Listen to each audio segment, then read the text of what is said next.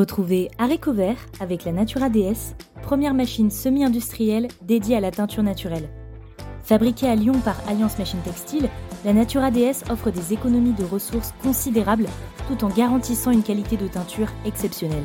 Fini les contraintes et la pénibilité. Cette machine compacte, entièrement automatisée, travaille pour vous. Choisissez dès maintenant la Natura DS pour développer votre activité artisanale. Bonjour et bienvenue dans le podcast Art Vert, le podcast qui vous parle d'art, d'écologie et de verdure. Je suis Pauline Leroux, ingénieure agronome passionnée de plantes et je vous emmène à la découverte de la couleur végétale et de toutes ses applications. Que ce soit dans le textile, l'ameublement, l'artisanat, la décoration et dans d'autres domaines, chaque jeudi et samedi à 7h30, je vous propose des épisodes riches avec des invités passionnants pour approfondir le sujet de la couleur végétale sur toute la chaîne de valeur. Mon but Fédérer et démocratiser la couleur végétale dans nos vies. Alors, c'est parti Bonne écoute alors, bonjour à tous. Je suis ravie d'accueillir sur le podcast Cindy euh, Lombardi et Océane Jérôme de la marque Néprin. Bonjour les filles.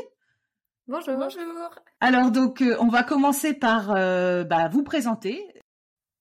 Donc l'idée de, la marque, c'est de, bah, de faire connaître les teintures naturelles, de valoriser ce savoir-faire qui est ancestral et qui a été perdu, et aussi de valoriser les matières naturelles locales qu'on utilise pour faire nos vêtements, donc le lin, la laine, la laine mérinos, la soie aussi qu'on upcycle, ça veut dire qu'on recycle et qu'on donne une autre utilisation de la soie euh, en la colorant avec des, pigments naturels.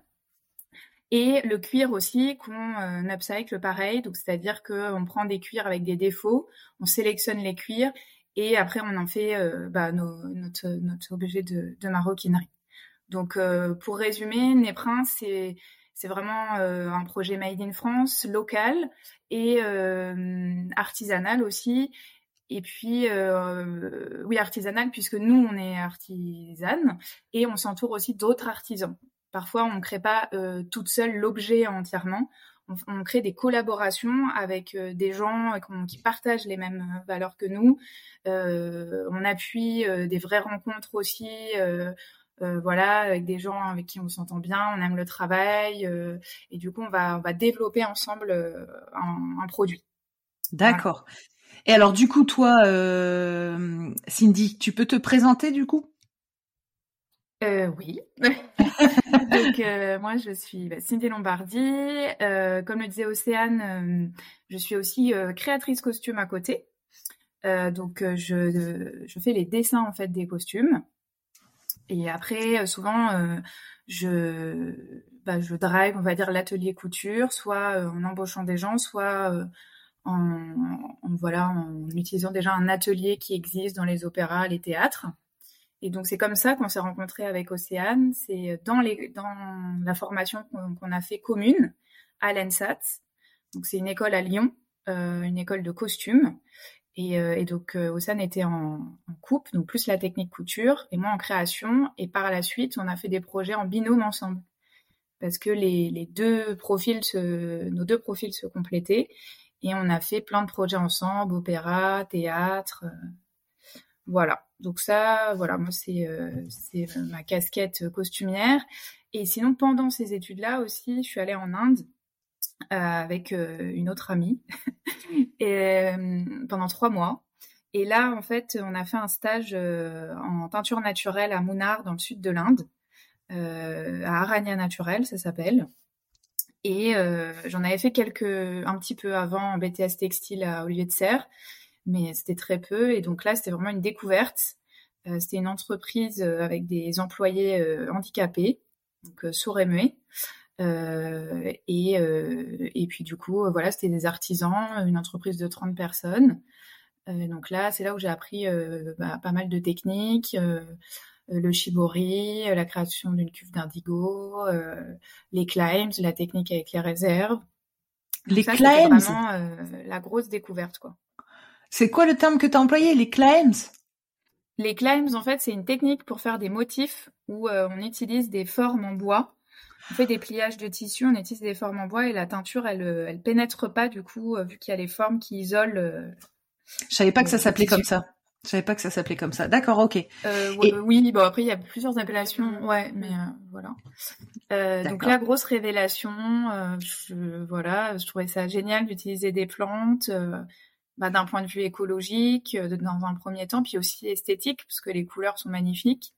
Et je trouve aussi intéressant que dans chaque pays, on puisse avoir ces couleurs du fait de la, de la faune, de la flore, pardon, différentes, quoi. Donc, euh, donc je trouvais que le l'idée était incroyable et puis euh, de voir qu'aussi une entreprise pouvait fonctionner parce que Arania ça ben voilà ça fonctionne euh, ils vendent leurs produits et tout ça voilà et après je suis allée aussi euh, au Japon mais un peu plus c'était un peu plus court c'était deux semaines où je suis allée dans une école faire une formation de quatre jours avec une amie japonaise à Kyoto euh, voilà, donc pareil, on partait vraiment de la plante qui est cultivée dans leur jardin et euh, c'était euh, le neflier et l'autre je sais plus et du coup voilà, on avait on avait teint. Et tu as fait des formations teinture végétale en France ou exclusivement à l'étranger? Ouais, bah c'est oui, du coup, je... revenu de, de ces voyages où tout était en anglais, en japonais ou en langage des signes indiens, je me suis je me suis dit que c'était un peu euh, c'est voilà, c'était un peu euh, complexe, on va dire et pour clarifier et euh, reposer les bases que c'était bien de refaire une formation en France. donc là grâce à en fait avec l'intermittent on cotise comme tous les employés, euh, à des organismes de formation. Donc du coup, je suis allée à Color Tout Monde. Donc c'est dans le, ouais, c'est dans le sud de Paris, à Robinson.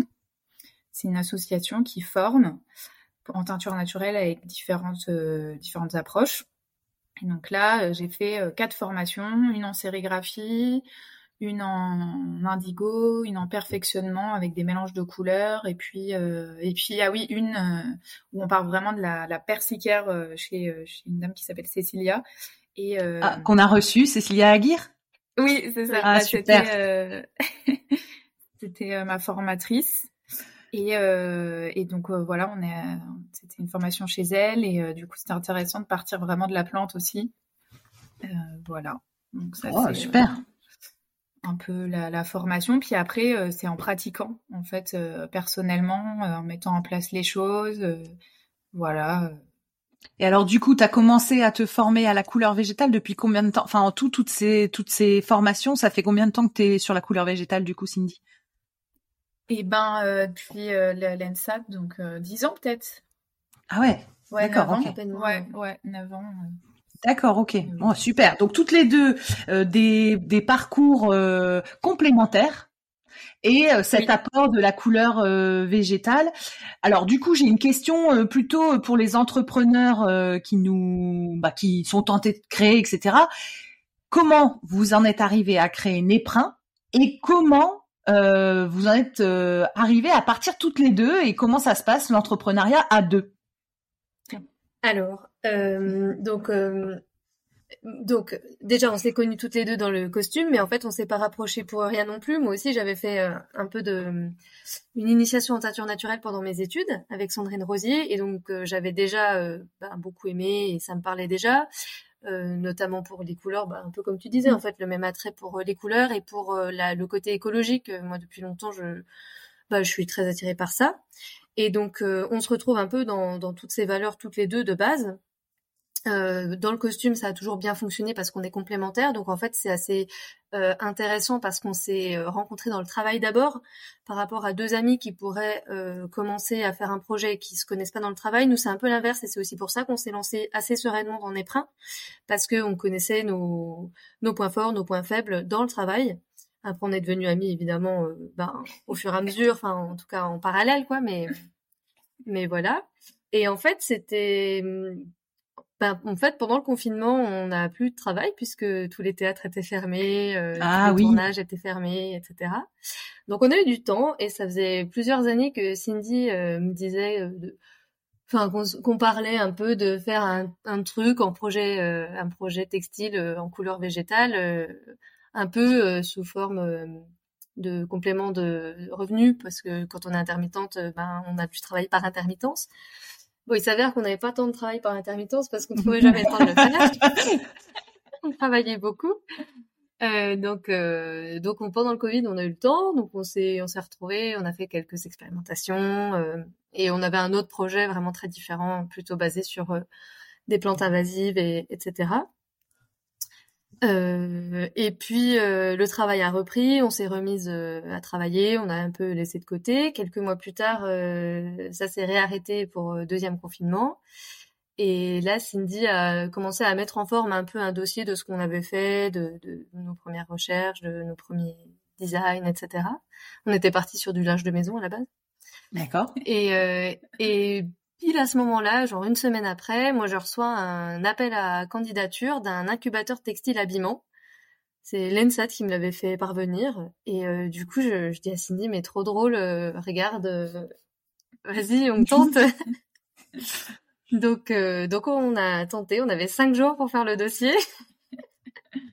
le business plan, dossier, enfin, dossier de présentation, etc. Donc, donc on a bien carburé. Moi, je travaillais en même temps en plus. Et, euh, et du coup, on l'a envoyé euh, le dimanche soir à 22h. et on a été prise 15 euh, jours après. Ils nous ont, ah, génial. Et en fait, ça a commencé, euh, ça a commencé, ouais, 15, 15, jours, 3 semaines après.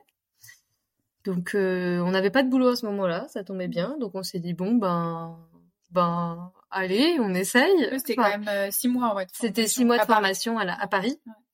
On n'habite pas à Paris toutes les deux, donc mais bon, on a l'habitude d'y travailler, donc euh, ça nous faisait pas trop peur. Et, et voilà, on s'est lancé. C'était un peu, euh, c'est un peu, ouais, des opportunités qui se sont présentées à ce moment-là et qu'on a saisies euh, assez mmh. naïvement. Enfin, mmh. et donc on a commencé cet incubateur, qui s'appelle Jean-Luc François. C'est incubateur textile habillement mode. C'est à Pantin. Et, et c'était vraiment super. On a fait six mois de, de cet incubateur. Il y avait trois mois euh, vraiment euh, tous les jours. Et puis après, c'était plus euh, euh un espace ouvert à pour un atelier, pour expérimenter, etc. Et des interventions plus ponctuelles. et donc pendant trois mois, en fait, on a créé le projet totalement puisque du coup, on a complètement viré. on a changé le nom, on a changé le principe. on a seulement gardé les teintures végétales et le textile made in France. D'accord. Et donc, on a créé Néprin à ce moment-là. Euh, et ensuite, euh, ça s'est fini. Donc, on a commencé en janvier 2021. Ça s'est fini en juin, juillet. Et à la fin, on a eu euh, l'opportunité de faire un, donc en partenariat avec l'incubateur, il y avait le salon Who's Next à Paris, qui est un salon de la mode professionnelle, qui qui commençait un partenariat avec l'incubateur et qui ouvrait du coup un stand collectif où on était six créateurs, je crois. Donc il y avait une sélection de, des créateurs. Euh, et donc on a réussi à être sélectionné sur euh, ce Oznect qui commençait en septembre. Donc nous on n'avait pas créé l'entreprise, on n'avait pas créé les produits plus que ça. Enfin on avait commencé un, prototype mais pas plus, deux. Donc il a fallu euh, faire un gros travail pendant tout l'été de vraiment euh, accélérer pour trouver nos fournisseurs, trouver nos matières, trouver euh, nos formes, nos couleurs, enfin vraiment euh, avoir une collection en fait à présenter en septembre quoi. Donc on a fait tout ça en deux mois en travaillant toutes les deux à côté. oh là là. Et donc on a créé l'entreprise le 1er septembre 2021 et le salon était le 2 septembre 2021. mon dieu, mon dieu. D'accord. Et alors du il a fallu trouver un local aussi, etc. Ah oui, il y a un local. Et vous, alors du coup, quel type de produit vous travaillez euh, aujourd'hui? Donc, on est sur une sur des collections euh, hommes et femmes. Donc, on avait on avait fait le choix de créer un style mixte parce que c'était important pour nous euh, d'avoir aussi des valeurs euh, inclusives dans le style, en l'occurrence. on fait donc de l'habit et de l'accessoire. On utilise des matières naturelles, 100% naturelles, puisque les teintures naturelles ne se fixent que sur matière naturelle. Et on a fait le choix du Made in France parce que c'était hum, ben éthiquement ça nous parlait plus et puis c'était juste aussi plus simple euh, en fait parce que on rencontre des gens facilement en France et du coup on avait envie de travailler avec les partenaires qu'on avait trouvés en fait tout simplement. D'accord. Ça s'est fait assez naturellement. Et puis aussi pour réduire, enfin pour réduire, euh, axer aussi la marque sur le côté local. Euh, oui. moins de transport, puisqu'en fait la majorité de nos de nos fournisseurs et partenaires sont dans le centre de la France et sont à 10 ou 15 km de l'atelier. Donc du coup, ça permettait voilà d'être assez proche euh, et puis de voilà de réduire les coûts de transport. Euh. c'est ça.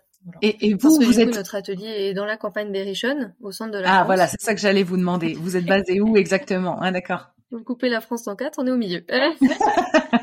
ok, d'accord. Et alors on a, on a, commencé euh, à cet endroit-là et on a trouvé des fournisseurs. Donc notre tricoteur est à, à côté de l'atelier. Euh, l'atelier d'insertion professionnelle qui nous fait une grande partie de la confection est aussi euh, à 20 km de l'atelier, à mmh. Châteauroux. Euh, l'atelier d'insertion maroquinerie est aussi à Châteauroux. Enfin, on essaye vraiment de, ouais, travailler local. Des partenaires locaux qui sont, qui sont, qui répondent à nos besoins et, et qui sont dans nos valeurs en fait surtout. D'accord. Et alors, si on reprend, quel type de donc un, un style homme mixte, homme-femme, euh, quelle matière vous travaillez? On a parlé du cuir, de la soie, de la laine, mérinos. Est-ce que vous en avez On a la laine mérinos effectivement, donc c'est de la laine française qui est filée et tricotée en France en grande partie. Génial. Euh, qui est tricotée en zéro déchet, c'est-à-dire que c'est tricoté en forme. C'est un peu le principe de notre tricoteur de tricoter en forme, c'est-à-dire à la forme du pull, un peu comme on pourrait faire à la main et ensuite c'est remaillé. Ce qui fait que c'est beaucoup plus solide, beaucoup plus durable, il n'y a pas de chute de production parce que le mérinos français c'est très cher et c'est précieux comme matière. Donc euh, c'est important de, ben, de réduire en fait toutes les chutes qui pourrait y avoir qui sont pas utiles. D'accord. Euh, et puis ça permet d'avoir un vêtement beaucoup plus confortable aussi puisqu'il n'y a pas de surjet, il n'y a pas de polyester dans les fils, etc., etc. Euh, donc cette laine mérinos c'est celle-là. on a du lin qui est français qui est euh, soit dans nos débardeurs, donc ça c'est le nouveau produit de cette année, soit dans les vestes, qui fait la trame des vestes, coton bio lin français. Là, le tissu, euh, il est tissé en Franche-Comté. C'est euh, ma région de naissance et j'avais entendu parler de ce tisseur il y a quelques années qui s'est établi à Etup et qui, qui refait une manufacture de, de, tissage un peu tout seul. Donc on a trouvé notre tissu là-bas. Euh, donc coton bio tricoté à 3 pour les t-shirts. Et, euh, et la soie, c'est upcyclé. C'est-à-dire qu'on va chercher des, de la soie euh, prêt à teindre. Donc c'est un peu la uh-huh. difficulté de la teinture, ça c'est toujours trouver du prêt à teindre. Ouais. et donc on va ensuite la revaloriser parce que c'est des stocks dormants, c'est des soies qui ont qui ont pas été utilisées par leur premier acheteur et qu'on revalorise. Donc à chaque fois on a un peu des soies différentes. C'est jamais exactement les mêmes grammages, exactement les mêmes euh, armures. Mais ça nous permet de faire des pièces uniques en fait. C'est ça aussi l'intérêt. Et tu as parlé du coton, euh, du coton bio. Le coton bio n'est pas euh, français du coup? Non. Non, il est, il est travaillé en France, mais ouais, d'accord, ok. Mm. Donc vous travaillez globalement quasiment toutes les matières, hein? D'accord, ouais, qu'on soit, ouais. ouais, non, c'est top. C'est, c'est, c'est rare pour le souligner. D'habitude, il y a quand même des spécialisations dans une matière. Vous, vous êtes vraiment, euh, vous êtes vraiment, euh, comment on va dire, dans l'ouverture, c'est-à-dire même avec euh, votre projet de faire homme-femme, votre projet d'inclusion, votre projet de plein de matières. Je trouve que déjà, ça montre que vous êtes vachement bah, sur voilà, sur toutes les, sur toutes les matières. Donc, toutes les matières. Et comme type de vêtements, vous avez quoi? Tu as parlé de débardeur, vous avez quoi comme euh... On a, euh, en fait, euh, notre collection, du coup, pour l'instant, on a beaucoup de, de hauts, on va dire. Là, on est en train de développer le pantalon, mais sinon, on a le kimono, qui est en soie. On a la veste, inspiration veste de, de travail, sans boutons, très simple, pour une coupe épurée, un peu comme les kimonos aussi. Euh, on a euh, le t-shirt, pareil. Euh, en fait, nous, l'idée, c'est de faire des coupes très simples, quotidiennes, et du coup, rajouter la touche d'originalité assez subtile dans un travail d'uni avec les teintures naturelles, ou alors plus un côté excentrique ou original avec tout un travail de, motifs et de superposition de couleurs. Donc, euh, donc par exemple, le kimono et les foulards, ça va être euh, ce travail-là. Et après, euh, la veste, les t-shirts, les, écharpes et les bonnets et le débardeur, ça va être plus simple. Après, les, les, les bonnets et les écharpes, il y a aussi le côté tie and dye, mélange de couleurs qu'on expérimente. Donc, voilà, l'idée de la marque, c'est d'avoir de travailler la subtilité des couleurs sur des coupes simples, épurées, coupées bien ajustées, avec différentes tailles. On va du, du S au XL. pour hommes et femmes. Pour hommes et femmes, ah, voilà. Nous, on a envie en fait de, de, proposer des vêtements qui qui puissent se porter euh, tous les jours et en même temps avoir une gamme euh, avec des motifs euh, et en, voilà en accessoires on va dire plutôt les foulards pour voilà pour pour dynamiser la tenue et D'accord. Et alors maintenant qu'on a, donc moi je vois bien vos fibres, je vois bien les euh, types de vêtements que vous proposez. Maintenant les couleurs. Comment, euh, quelle plante vous avez choisi pour quelle couleur et comment vous êtes mis d'accord? Parce que quand on est seul, c'est facile de choisir ses couleurs. Quand on est deux, euh, comment on fait? Vous vous êtes inspiré par, je sais pas, des cabinets? C'est simple. On a pris les, les, les plantes grand. En fait, en gros, on a utilisé les plantes qui, qui tiennent dans qui tiennent le mieux. Qui tiennent le mieux dans le temps. Donc euh, la garance qui donne euh, des rouges roses, euh, le réséda qui donne des jaunes et là on utilise de l'indigotier qui vient d'Inde pour pour tout ce qui est bleu. Et donc dans un premier temps on a fait ça, on a utilisé le campèche aussi. Et après en fait on, on s'adapte au niveau aussi des clients. C'est-à-dire que le bleu, c'est une couleur que les gens adorent, notamment pour, pour la veste qu'on propose. Donc, euh, du coup, on, bah, on, continue de proposer euh, voilà, bleu. Euh, le rose, c'est vrai que ça plaît un peu moins bien, plus dans les accessoires. Donc, la garance, voilà, on l'utilise comme ça. donc, nous, on a, on a pris ces, ces, trois ou quatre couleurs de base. Et après, on s'adapte aussi, ben, en fonction de ce qui plaît. Ouais, c'est ça. En fait, on est parti du principe que la teinture végétale, les gens ne connaissent pas. Et les gens ont plein de questions. Et donc dans la mode, on a l'habitude d'avoir euh, ben, d'avoir un certain type de vêtements. Et donc quand on propose quelque chose de assez radicalement différent, autant en matière naturelle ça on connaît, autant les teintures naturelles on connaît pas du tout. Et donc il y a beaucoup de gens qui se posent des questions sur euh, est-ce que ça tient, est-ce que ça se délave, est-ce que ça se déteint, est-ce que comment on le lave, machin. Et donc, euh, et donc ces questions-là, il faut que nous on puisse y répondre assez sereinement, surtout au début quand euh, c'est difficile de se faire connaître en fait. Mmh. Donc euh, les gens, il faut quand même qu'on s'assoie sur quelque chose de solide pour que eux puissent avoir confiance et que et que ils aient envie de continuer dans la teinture naturelle aussi. Et donc nous, c'est les plantes qu'on connaît le mieux aussi, puisque c'est celles sur lesquelles on a le plus l'habitude de travailler. Donc il faut s'asseoir sur quelque chose pour commencer sur une base solide et ensuite pouvoir développer d'autres ben, d'autres couleurs, avec d'autres plantes. Mais en plus, là, on est quand même sur du rouge, du jaune et du bleu. Et donc, en superposition, ça crée plein d'autres couleurs. Donc, on est déjà sur une gamme extrêmement riche. Et alors, euh, vous, euh, quels sont vos arguments pour euh, motiver vos clients en leur en levant les freins qu'on a sur la couleur végétale, le, passage au lavage, les frottements, la sueur, la tenue à la couleur? Qu'est-ce qu'est-ce que vous leur donnez comme argument pour bah, pour les rassurer? Parce qu'en fait, c'est surtout de la réassurance par un manque de mmh. connaissances. Eh ben déjà, on leur raconte on leur raconte notre travail, tout. Ben on leur raconte comment on fait les vêtements déjà donc ça, mmh ça intéresse déjà particulièrement. Et ensuite, on leur raconte que avant on faisait tout en teinture végétale et que ben les tentures des châteaux, on les voit toujours euh, dans des belles couleurs. Ouais. Donc c'est en fait c'est c'est quelque chose qui est durable. C'est pas la même manière de de vivre le vêtement. C'est une autre manière de le vivre. Ça se patine. Et en fait, euh, c'est en fait la teinture végétale.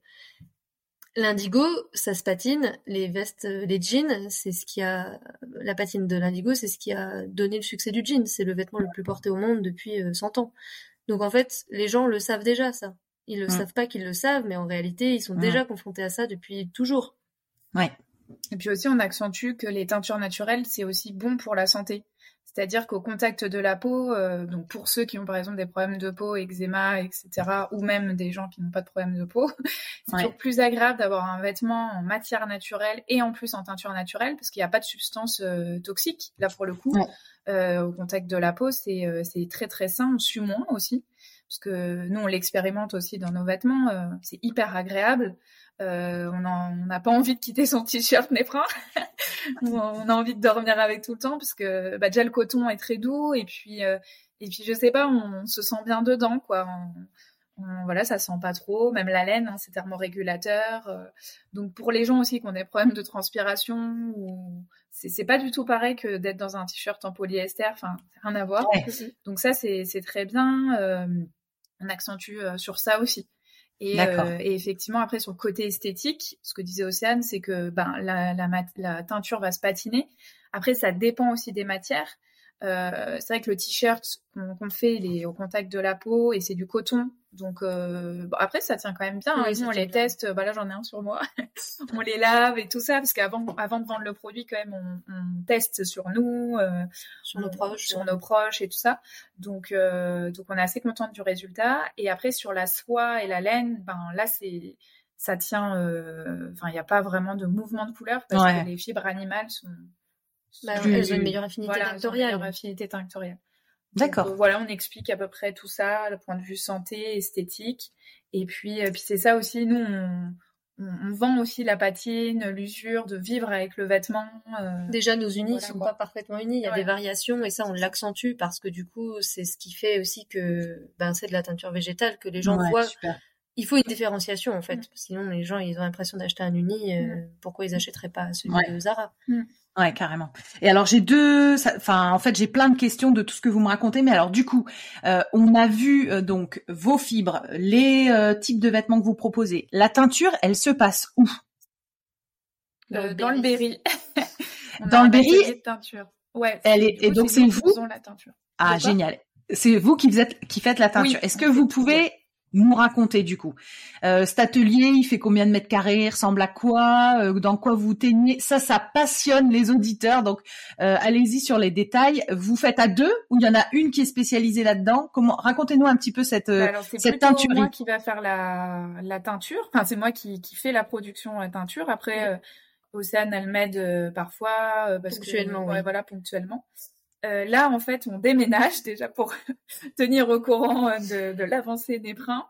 Euh, L'idée là, c'est de se greffer au projet MyBerry, donc se rapprocher de notre tricoteur. Euh, parce qu'il agrandissait son local et donc du coup euh, il nous a proposé euh, un espace. L'idée c'est de créer un peu un pôle textile donc ce ah génial. Voilà. Génial. Donc donc du coup là on a aménagé ce week-end. Donc alors l'atelier donc il est en extérieur il est plein pied.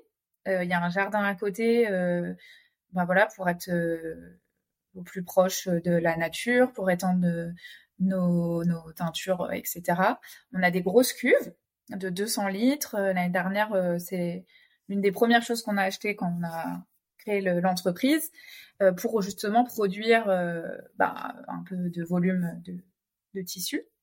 on a des cuves par couleur. On a une grosse cuve indigo qu'on renourrit à chaque fois et que là pour le déménagement on a, on a préservé, pas la vider parce qu'en en fait voilà c'est une cuve qu'on renourrit avec du fructose et de la chaux éteinte pour, pour qu'elle fonctionne. Euh, on a des cuves de mordançage. Donc ça, c'est... Ah oui, ça, on l'a pas dit, mais en fait, pour, euh, pour que la, la teinture se, euh, se, fixe sur les textiles, il faut mordancer au préalable la fibre. Donc on a des cuves propres de, de, mordant. dans l'atelier teinture, il y a les pigments, il y a donc les grosses cuves, les bacs de rinçage, les bacs de rinçage. Donc on a tout fait avec de la récupération. Euh, on a un copain, enfin mon copain, Joël, qui est très débrouille et qui euh, nous avait aidé à, tout installer, à tout installer euh, la plomberie, parce qu'en fait c'est surtout ça aussi, la plomberie, les évacuations et puis construire les meubles. Donc ça c'est quelque chose qu'on va améliorer aussi à hauteur, parce que c'est vrai que c'est physique la peinture. Euh, il faut porter des gros tissus lourds, les, des grosses cuves. Euh, donc, euh, c'est vrai que tout seul, c'est pour ça que des fois, Océane, elle m'aide, ou on a eu des stagiaires aussi. Parce que tout seul, c'est vrai que c'est quand même un peu dur. donc, on essaie de penser à tout ça. Donc là, Océane, elle réfléchit aussi. Parce que tu aimes bien réfléchir à la technique, à l'agencement. donc là, toi aussi, tu, tu réfléchis à comment mieux aménager la, la production. Donc ça, c'est des choses qu'on qu'on peaufine en place. Vous pensez, pensez à la mécanisation ou pas? Parce que euh, vous avez, euh, on aura dans le podcast donc euh, un épisode sera sorti avant le vôtre. On aura David Godinho d'Alliance Machine Textile qui lance la première machine de teinture végétale de la, bah, attends, je fais la pub du coup, de la taille d'une machine à laver, euh, en gros, et qui euh, a plein d'aspérités, euh, soit tambour, soit teinture. Enfin bref, c'est c'est l'épisode. Alors attendez, je vous donne le numéro de l'épisode comme ça vous l'écouterez. Évidemment, j'ai pas mes notes tout de suite. C'est l'épisode 31. Vous allez avoir donc David qui présente sa machine euh, pour le salon de l'ITMA. Vous allez voir que ben il y a plein de teinturières qui sont dans la même situation que vous, c'est-à-dire quelle est l'étape d'après? Restons dans l'artisanat, mais l'artisanat un peu mécanisé et facilitant, euh, parce qu'il y en a plein qui me parlent de leur dos qui est un peu euh, broyé avec les tissus lourds. Donc, donc voilà, c'était ça ma question. C'est est-ce que du coup euh, vous réfléchissez à une mécanisation ou à un euh... En fait, Joël, donc le copain de Cindy, est très, bah, c'est vrai, il est très débrouillard et et du coup, il lui aussi nous demande souvent comment il peut nous aider à améliorer. Donc c'est à nous de commencer à, à, à vraiment lui lui donner un peu les directives pour pouvoir y aller parce qu'en fait c'est assez simple. Enfin là, on faut seulement acheter des matières et réfléchir à, comment faire et on pourra mécaniser. Euh, et, Alors, ce sera sûrement pas électrifié, mais au moins avec un système de poulies, avec mmh. des rails, des choses comme ça, en fait, pour, euh, bah, pour pouvoir faire euh, des choses pas forcément enfin c'est pas forcément dans une idée d'augmenter la, la, cadence et la production mais juste de, de faciliter. son dos en fait. Ouais. et donc vous pourrez aussi écouter l'épisode de Justine euh, Jeans qui est euh, donc la marque Maison Teintée qui elle euh, travaille des ah unis.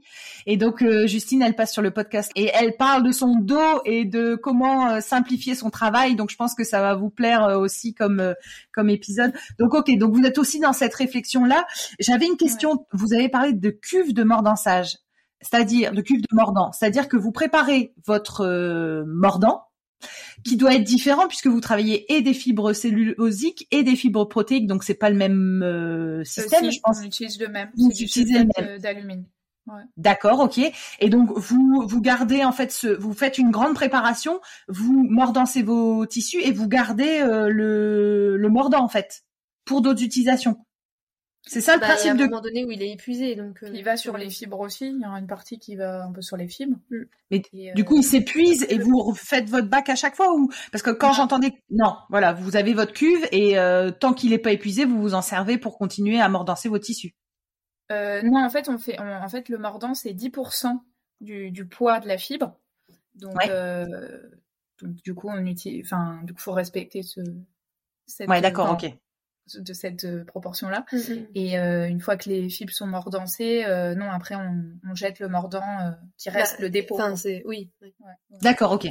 Ah, parce que quand tu disais cuve de mordant, je me suis dit ah, peut-être qu'elles ont un système pour garder leur mordant, mais non, c'est juste qu'il faut, il faut que les cuves de d'inox servent.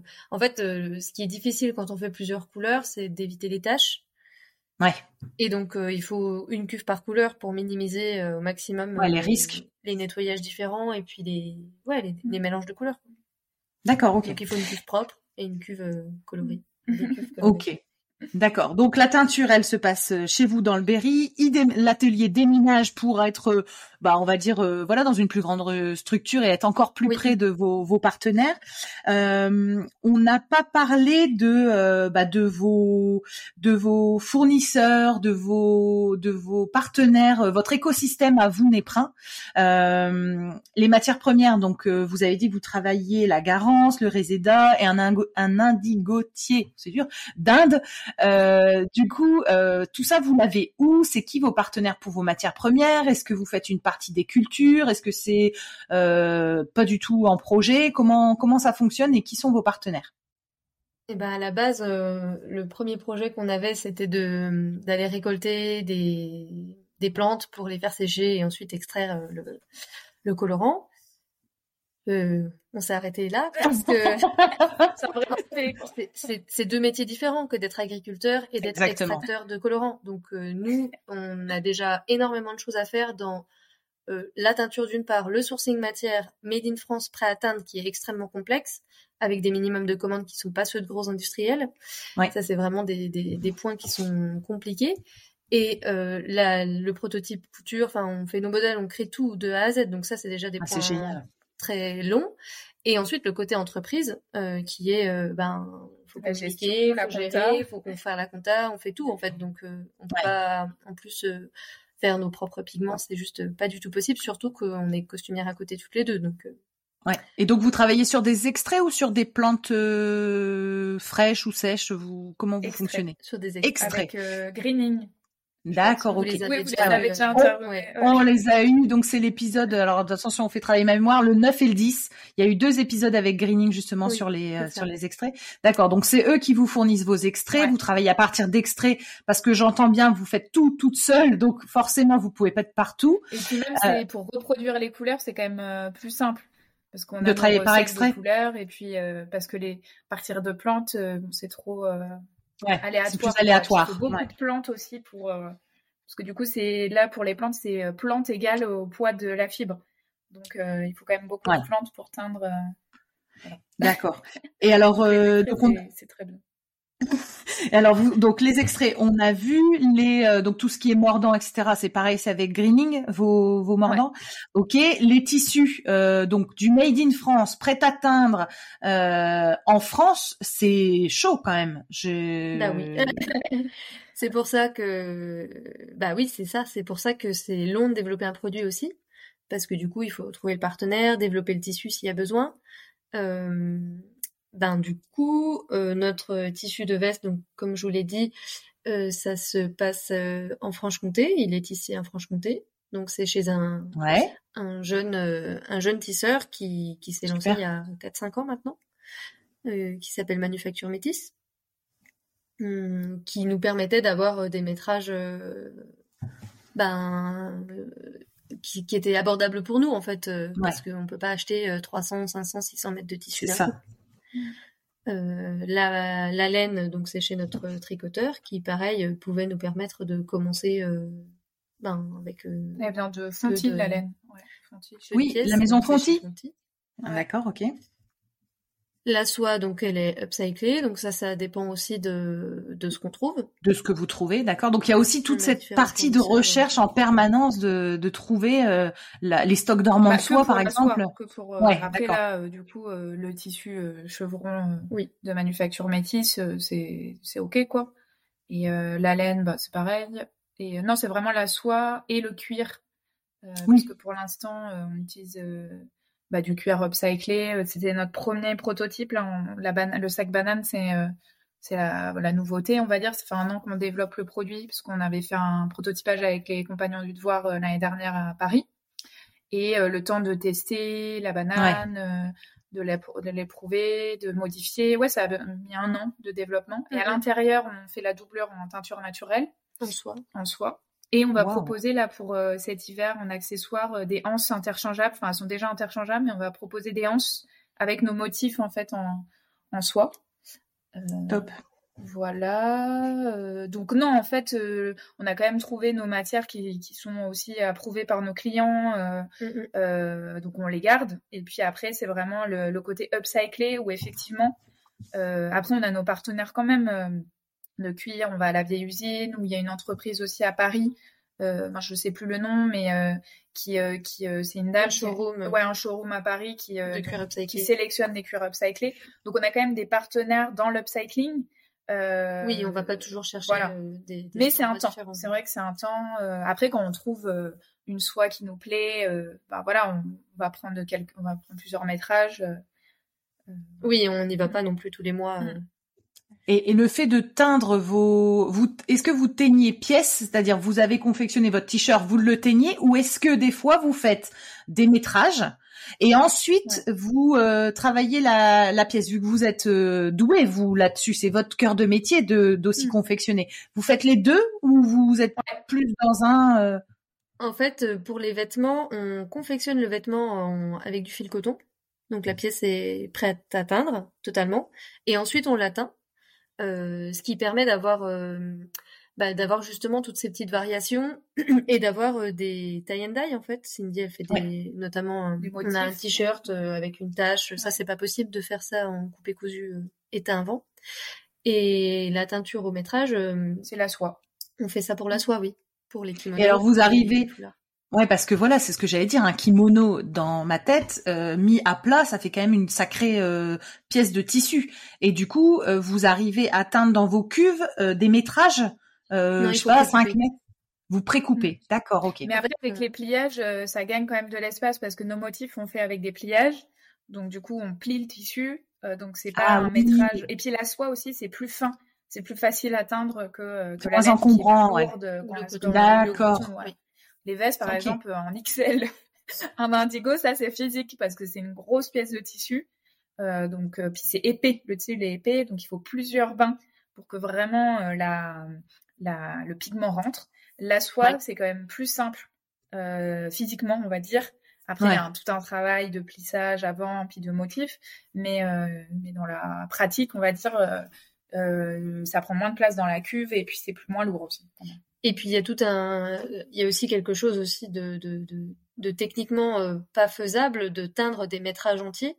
C'est-à-dire que euh, il faudrait avoir des bains de teinture qui fassent 1m50 de large et que le process de teinture se passe euh, ben, comme à la chaîne en fait, avec des rouleaux, des systèmes de rouleaux, etc. Et donc ça c'est toute une installation qui n'est pas faisable euh, maintenant en tout cas. Et, et en plus c'est même pas comment dire. En fait, ce système de teindre à la pièce, c'est aussi intéressant dans le sens où on économise beaucoup de pigments puisque toutes les chutes de production euh, qui sont pas très grandes, mais, quand on veut aller vraiment vers le zéro, ben c'est toujours trop. Euh, toutes ces chutes ne sont pas teintes, donc euh, on économise du pigment. Et puis nous, ça nous permet de pouvoir faire euh, des, de la production en blanc et ensuite d'adapter, de faire un peu de la teinture à la demande. Ouais, d'accord. Donc là aussi, c'est intéressant pour éviter de, de stocker des pièces qui seraient pas vendues parce que ça plairait pas assez. Et ben là, ça n'existera pas. On a très très peu de stock d'invendus. Euh, D'accord. On peut vraiment aller au plus proche de la demande et, euh, économiser le maximum de, pigments qui coûtent cher et qui sont aussi euh, de la matière et de la main d'œuvre qui seraient pas utilisables en fait. Ouais, carrément. Et alors, du coup, dans les systèmes de, vente, vous vendez comment? Vous avez une boutique? Vous êtes sur une boutique en ligne? Comment vous vendez vos, pièces, vos vêtements? On a plusieurs canaux de distribution. Donc on vend en B2B, ça s'appelle. C'est euh, via avec des, boutiques en fait, des professionnels. Donc euh, là, on a un tarif euh, professionnel avec des minimums de, commandes pour que nous, dans la production, bah, on puisse quand même se rémunérer et, et retrouver, s'y retrouver, rentable. voilà, rentable dans notre business plan.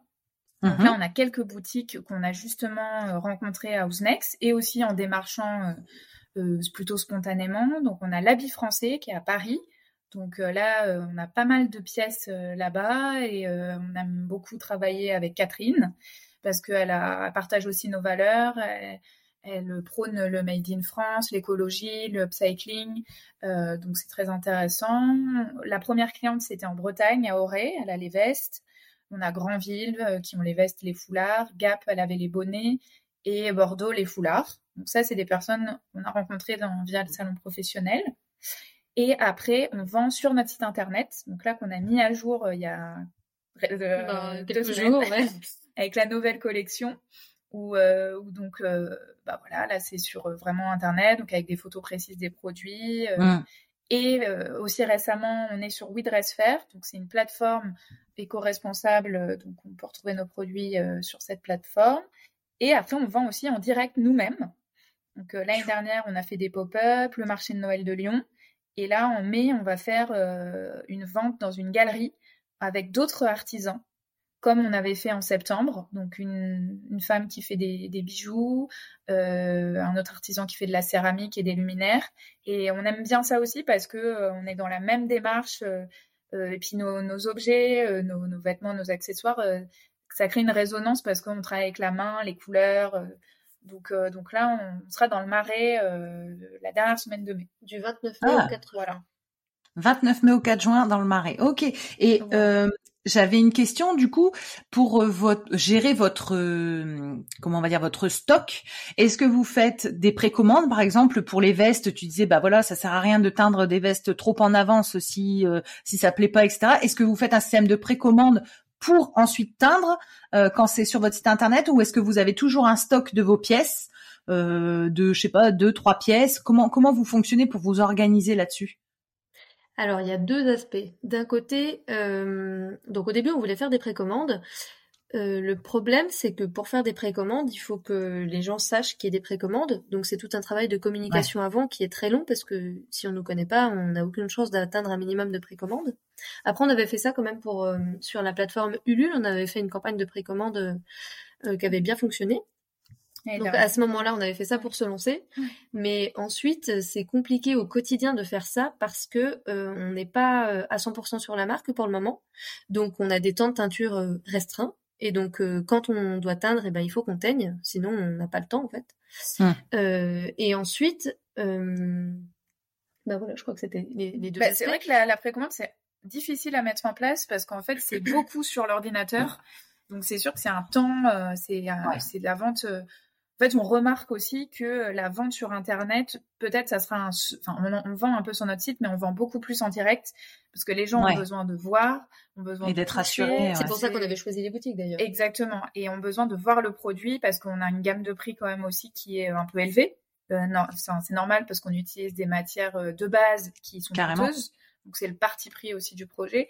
Et donc c'est vrai que les clients ont besoin bah, d'éprouver le produit, de, de le tester euh, avant de s'engager. Donc, euh, on a des ventes quand même sur Internet, mais euh, c'est vrai que c'est pas remarque que c'est vraiment euh, plus fluctuant les ventes en direct. D'une part, quand c'est nous, bah, les gens adorent rencontrer, nous rencontrer parce que ben on explique le projet, c'est voilà, bah, ils peuvent poser toutes les questions qu'ils veulent et ils ont toutes les réponses vraiment précises parce que c'est génial. Enfin, on est très transparent surtout. Et puis euh, voilà, c'est vrai qu'on travaille, on, travaille sur la couleur et les matières, donc euh, c'est aussi difficile, même si on, travaille avec euh, des photographes doués, c'est quand même difficile de voilà de, de rendre la couleur sur l'ordi. Enfin, c'est voilà, c'est un autre. Et puis on a besoin aussi d'avoir un stock. Alors quand on parle de stock, on n'est pas du tout dans les mêmes proportions que les stocks qu'on peut imaginer dans la fast fashion. Nous, un stock, c'est 15 pièces. Hein. ouais, non, mais c'est parce que ouais, c'est du boulot, c'est pour ça. Ouais, ouais. Non, mais c'est clair, c'est un gros stock, ouais. Ouais, ouais, carrément. D'accord, ok. Bah, et donc, on a besoin d'avoir un stock minimum parce que du coup, il faut euh, quelques pièces par taille et par couleur. Donc bah déjà, ça fait énorme. Et puis, euh, quand une boutique nous commande des pièces, bah, il faut pas qu'on lui dise, euh, ok, mais dans six mois. Il faut être un peu réactif parce que du coup, euh, il faut que, ben, nous, il faut que ça fonctionne quand même un peu au début. Donc, euh, eh ben, on investit, on, on, fait un petit stock et puis comme ça, on peut être réactive. Mhm. L'habit français, c'est souvent qu'elle nous dit ah là j'ai besoin d'une veste blanche machin en taille M, ça ça marche bien. Est-ce que vous en avez deux? Ben si on doit faire de la, de la teinture à chaque fois qu'on nous demande, euh, ben, c'est compliqué. c'est pas rentable, ça prend trop de temps et puis euh, et puis c'est trop long en fait. Ouais, d'accord. Ok, c'est super clair. Euh, J'aimerais bien aussi euh, un œil de vos sur vos clients. Quel type de clientèle vous avez? Est-ce que c'est des gens qui sont euh, très sensibles à l'écologie ou très sensibles au Made in France ou ou vous avez des gens qui découvrent en vous voyant dans un dans un pop-up et qui se disent waouh la teinture végétale canon. quels sont les types de personnes qui vous achètent vos vêtements en fait aujourd'hui? Bah, il y a les trois. bah, je dirais qu'il y a plusieurs, en fait, euh, il, y a, il y a plusieurs euh, clientèles. On l'a vu quand on a fait le marché de Lyon. Euh, donc tout ce qui est soie, c'est quand même plus féminin parce qu'on fait des chouchous en soie, des foulards. Donc là, c'est ouais très féminin. Mm, mm, mm. Et après, on a on a tout ce qui est laine mérinos où là, on touche aussi des personnes. Donc là, la, soie, je pense que c'est plus esthétique euh, vraiment, les couleurs, les personnes vont aimer, mais je dirais pas que c'est euh, parce que c'est des, teintures végétales. Ça va vraiment être parce que la couleur est c'est le coup de cœur. Euh, et après, quand on explique, les gens disent c'est un plus, on va dire. Mais ça va pas être, ça va être plutôt esthétique. D'accord. Après, pour tout ce qui est laine mérinos, on touche quand même pas mal les randonneurs. donc ça va plus être des personnes sensibles à la nature, qui connaissent la laine mérinos et pareil, c'est une plus-value euh, la teinture naturelle parce que les gens, en fait, les gens connaissent pas quoi. Et puis ça leur euh, permet d'avoir un vêtement un peu technique, mais qui soit beau à porter un peu tous les jours parce qu'ils ont pas envie de. La plupart des gens n'ont pas envie d'avoir 45 euh, bonnets chez eux. Et, et après les vestes, la veste bleue, là les gens sont intrigués par l'effet assez subtil du coup du travail de patine qu'apporte la teinture naturelle avec comme des variations. Donc là, ils vont poser la question, ça va les questionner, on va dire, cet aspect esthétique. et on va expliquer que c'est que c'est de la teinture naturelle. Mais vu que les gens ne connaissent pas d'un prime abord, ils se questionnent sur les couleurs. C'est vrai qu'à chaque fois, ils se disent Ah, tiens, c'est des couleurs qu'on qu'on voit pas souvent, c'est chatoyant, c'est chaleureux. Euh, mm, mm. euh, mais c'est vrai que ça va être d'un point de vue d'abord, j'ai l'impression, hein, euh, esthétique. Et après, on va expliquer le projet. Soit, effectivement, on va avoir des questions genre est-ce que ça va tenir au lavage, etc. Soit les gens trouvent ça hyper original et nous disent ah mais c'est génial, on savait pas qu'on pouvait tendre avec des plantes. Ouais, d'accord. Voilà. Et puis la clientèle, ça dépend aussi de l'endroit où on vend. C'est-à-dire qu'au marché de Noël, il y a tout le monde qui passe devant un stand du marché de Noël. Donc euh, tout le monde peut être euh, soit intéressé effectivement par euh, le travail artisanal parce qu'on était dans l'année des artisans et donc ils prêtent un regard un peu plus particulier à comment sont faites les choses, etc., des explications. Mmh. Ou alors c'est le moment du cadeau, on trouve un truc chouette à faire à, ses proches. Ou alors pour soi, on a eu quand même la moitié des ventes qui étaient pour les, les, personnes qui achetaient au moment du marché de Noël. Donc c'est aussi un, un, un, coup de cœur, un cadeau de soi à soi. Par contre, à l'habit français, par exemple, les gens y vont parce que euh, c'est du made in France. Mmh. Donc là, les gens sont sensibilisés au prix, aux matières, au, et puis ils sont intéressés par la valeur en fait, euh, en l'occurrence du made in France en plus des autres. Donc en fait, euh, nous on, cherche aussi, enfin les boutiques en tout cas qui, sont intéressées par nos produits, c'est des personnes qui partagent nos valeurs et donc leurs clients eux-mêmes partagent les valeurs. Donc on a un peu, ça dépend vraiment de où on vend. Ça marche pas mal ouais, dans les grandes villes, notamment c'est vrai que Paris, vu qu'il y a des touristes aussi à Paris, euh, donc c'est vrai que ça plaît parce qu'il y a le travail de la main. Euh, du Made in France. Ouais, du Made in France. L'objet un peu unique euh, qui plaît toujours. Et puis c'est vrai que dans les grandes villes aussi, il y a la, bah, aussi à Paris, c'est la capitale de la mode, il y a l'aspect innovant. donc donc c'est bien. Après Lyon, ça a bien marché aussi. Oui. On a fait une vente aussi dans le Berry parce que vu qu'on a notre production ici, on avait vendu quelques trucs, mais c'est vrai que dans le Berry, c'est plutôt la production et après on va vendre euh, plutôt dans les grandes villes, quoi. Et puis dans les grandes villes, les gens ont aussi un, un porte-monnaie plus plus important, donc ça c'est un aspect qui est important pour la couleur végétale. Pratique. Euh. Ok. Bon, donc on a on a bien euh, répondu à tous ces aspects-là qui moi m'intéressaient. Je voulais savoir si, point de vue transmission, rapidement, qu'est-ce que vous faites en fait pour transmettre tout ce que vous bah, tout ce que vous savez sur euh, la confection de vêtements et la couleur euh, végétale. Est-ce que vous accueillez par exemple des, stagiaires ou, qu'est-ce que vous faites pour un peu euh, faire perdurer ce savoir-faire? Eh ben, du coup, nous ça fait un an et demi qu'on est lancé et donc en un an et demi, on a accueilli deux stagiaires. D'accord. Qui sont venus à deux périodes différentes, des périodes de forte production euh, donc pareil, comme on est costumière à côté, on n'est pas toujours en production, donc euh, des fois les périodes de stage c'est compliqué parce que ça correspond pas. Donc, on a beaucoup beaucoup de demandes, mais on peut pas toutes les accueillir parce qu'on n'a pas toujours le, temps, la place et, le travail à fournir. Donc on a réussi quand même à en, avoir, euh, enfin à, en avoir deux. Euh, et donc là, le deal, c'est on vous apprend et puis vous nous filez un coup de main. Donc euh, la transmission se fait dans le dans le partage. On les a emmenés à chaque fois chez nos fournisseurs. Mmh. Euh, enfin, elles ont appris beaucoup de choses. On les avait emmenés à Housenext, à, à, Première Vision. Donc c'est un salon des, des, fournisseurs. Mmh. On les intègre dans le processus de, de, de production, mais au-delà aussi dans le fonctionnement de l'entreprise, dans dans dans ouais, nos fournisseurs, les, les, plannings de production. Enfin, ils ont vraiment accès à, à, tout, tout l'aspect euh, plus euh, la teinture. Quoi.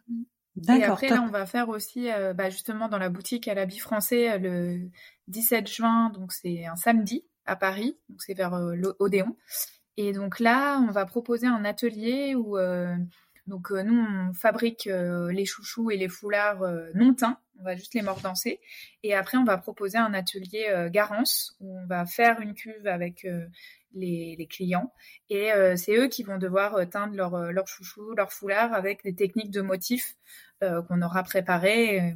Et, voilà, comme ça, ça permet d'expliquer aux gens bah, rapidement, d'expérimenter, de voir comment ça se passe voilà, dans la boutique où on vend. D'accord, ok. Alors maintenant, j'aimerais bien qu'on parte sur la partie euh, inspiration. Euh, qu'est-ce qui vous, quelles sont vos sources d'inspiration euh, à toutes les deux au niveau de la couleur végétale Où est-ce que vous trouvez, bah des sources d'inspiration? Bonne question. en fait, nous, l'inspiration, comment dire, on va le trouver un peu spontanément. C'est-à-dire que bah, du coup, c'est peut-être plus moi qui gère cette partie-là, plus la direction artistique. là, par exemple, pour cet été, on s'est inspiré plutôt des palais andalous, dans, voilà, avec des, une, une, ambiance tropicale. Donc, on a pris nos photos sur des feuilles. on allé dans dans une serre à Paris au Jardin des Plantes. Donc voilà, on voulait donner un côté voilà un peu chaleur mystérieuse en voilà, c'était plutôt ça. Puis au niveau des coupes, on s'inspire pas mal quand même des coupes japonaises. Oui, en fait, moi, euh, pour la coupe, euh, mes inspirations, c'est plus euh, tendre vers le zéro déchet tout en gardant ben, l'élégance de la coupe et le, bien aller. Donc, faut pas.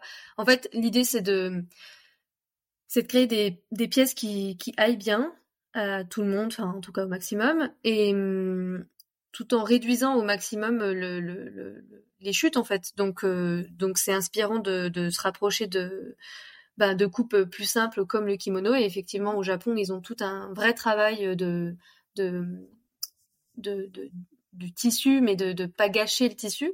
Mais c'est aussi ce que faisaient nos grands-parents, nos arrière-grands-parents. Donc ça, c'est toutes des choses que dans le costume, j'ai appris euh, parce que c'est comme ça qu'on fonctionne. En fait, l'artisanat à couture dans le costume, ben, on est beaucoup avec des techniques anciennes. Euh, et donc, euh, l'idée, c'est de les, d'enrichir en fait euh, avec euh, avec toutes ces techniques euh, tout en gardant des, des coupes des pièces actuelles en fait. Et aussi voilà on s'inspire des tendances actuelles parce que nous l'idée aussi des teintures c'est vrai que des des teintures naturelles ça a souvent un peu une mauvaise image on va dire un peu moyenâgeuse. Un peu bobo un peu et donc là l'idée c'est de c'est de d'actualiser donc de flairer aussi les tendances. C'est vrai que bah, on est souvent à Paris et euh, moi je, regarde comment les gens sont habillés. Euh, voilà, on a vu que la banane ça revenait en cuir, donc toujours avoir un aspect euh, classe, élégant, mais essayer quand même d'être dans les tendances. Le kimono aussi, bah ça, ça revient. voilà, c'est vraiment. Et puis aussi de l'inspiration. Moi j'aime beaucoup faire des friperies. Donc aussi regarder les coupes qui se font, reprendre des choses, ou aussi des vêtements qu'on porte souvent nous, qu'on aime. Euh, et qu'on a envie euh, de développer, de modifier. Donc voilà, notre inspiration, ça se puise. Il n'y a pas une inspiration, c'est un peu, euh, on est poreuse en fait, mm, mm. à ce qui se passe autour de nous. regarder voilà ce qui est tendance, les gens comment s'habillent. en fait, il s'agit d'être moderne, mais d'être durable aussi dans le sens où on s'inspire des tendances, mais c'est pas pour autant qu'on va faire 150 pièce ultra tendance de maintenant avec la couleur tendance et que l'année prochaine ce sera pas ça. C'est-à-dire qu'on mm. enrichit un vestiaire à chaque fois. En fait, c'est de la tendance mais réfléchie. C'est-à-dire qu'on on, garde toujours une question de durabilité derrière. Il faut garder la modernité euh, plutôt durablement. Puis on aime bien être spontané. Enfin, tu, enfin, par exemple, une couleur, euh, un motif. Euh, voilà, ça vient aussi comme ça parce qu'on a vu quelque chose, un voyage. C'est comme ça aussi que moi je travaille en, en costume, quoi. Et puis aussi, le costume, ça nous inspire parce que quand on travaille dans le costume, on voit des matières, des formes. Là, par exemple, je travaille dans un atelier, il travaille pour euh, Margiela, Serpent Queen, où c'est de la Renaissance. Enfin, tout ça, ça va inspirer en fait. Et après, on en discute avec Océane. Et puis euh, après, euh, voilà, il y a les questions bah, techniques, il y a les questions de budget. Où on ne peut pas développer 56 000 projets, euh, objets, produits. Donc voilà, après, on se cadre. mais voilà, c'est un peu un, un, mélange, on va dire, de tout ça.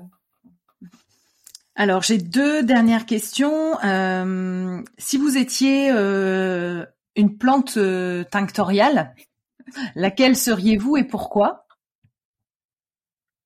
Bah le néprin parce que c'est notre nom. Alors le néprin, un arbuste tinctorial qui teint et c'est pour ça qu'on a choisi ce nom-là. Ce nom-là, pardon. et on a enlevé le R parce que c'était pour un souci de prononciation.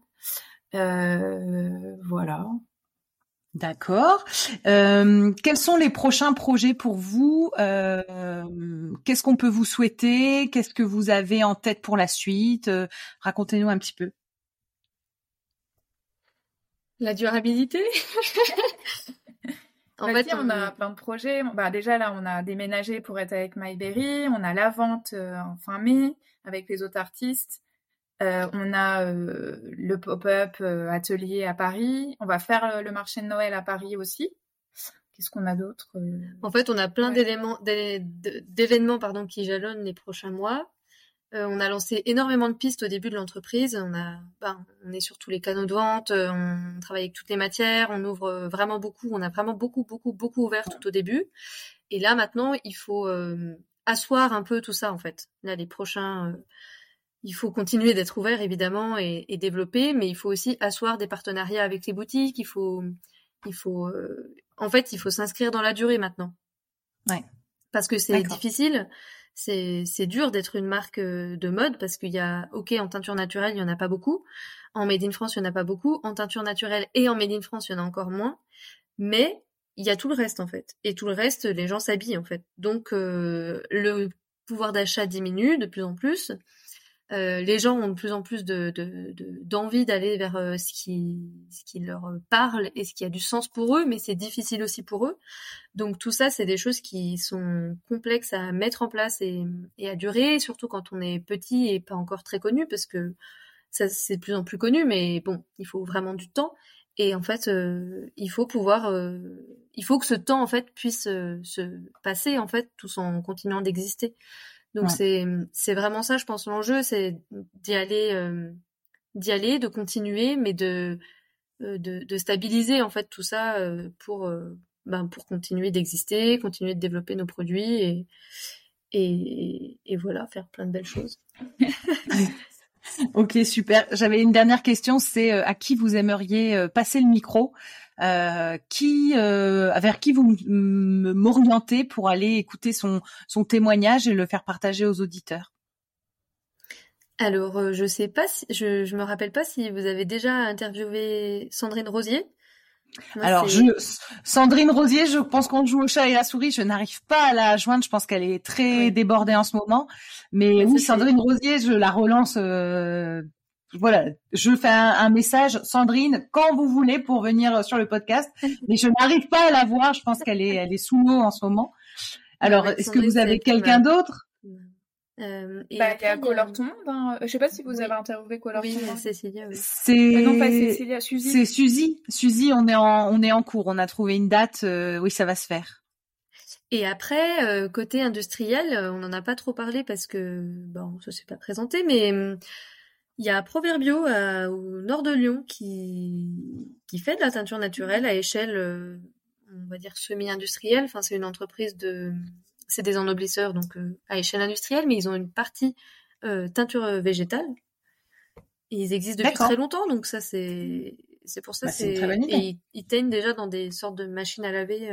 Alors, c'est pas à petite échelle, mais, mais c'est pas très gros. C'est des minimums de commandes qui sont assez accessibles. Et sinon, il y a aussi l'opéra comique euh, en lien avec le costume et la teinture naturelle. Oui. Euh, ça fait. Bah, c'est Sandrine qui a lancé l'atelier, oui. Qui ont, ils mettent en place euh, bah, la teinture naturelle sur les spectacles. Tête du Châtelet aussi commence cette année et l'Opéra de Lyon commence à créer un atelier aussi mm. cette année. D'accord, ok. Ça veut dire qu'ils se, ils se lancent dans faire des costumes, mais plus, enfin, avec de la couleur végétale plutôt que de la couleur synthétique, mm. c'est ça? Ah, génial, ok.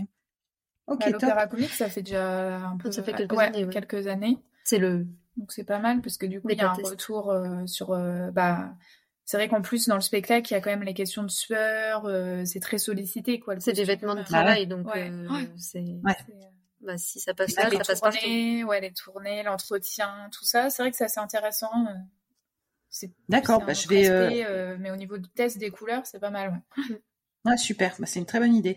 Est-ce que vous avez toutes les deux un petit mot de la fin ou est-ce que vous voulez qu'on s'arrête là? Euh, Ouais. ben, vive la nature. Et les couleurs. Et la couture. Je vous invite à me rejoindre sur ma page Instagram Vert a-R-T-E-C-O-V-E-R-T, pour y découvrir le nom des prochains invités. Je me permets de vous rappeler que la seule manière de soutenir ce podcast est de le noter et le commenter sur la plateforme d'écoute de votre choix. C'est ainsi qu'on arrivera à faire porter la voix de ces passionnés de la couleur végétale. Merci à tous.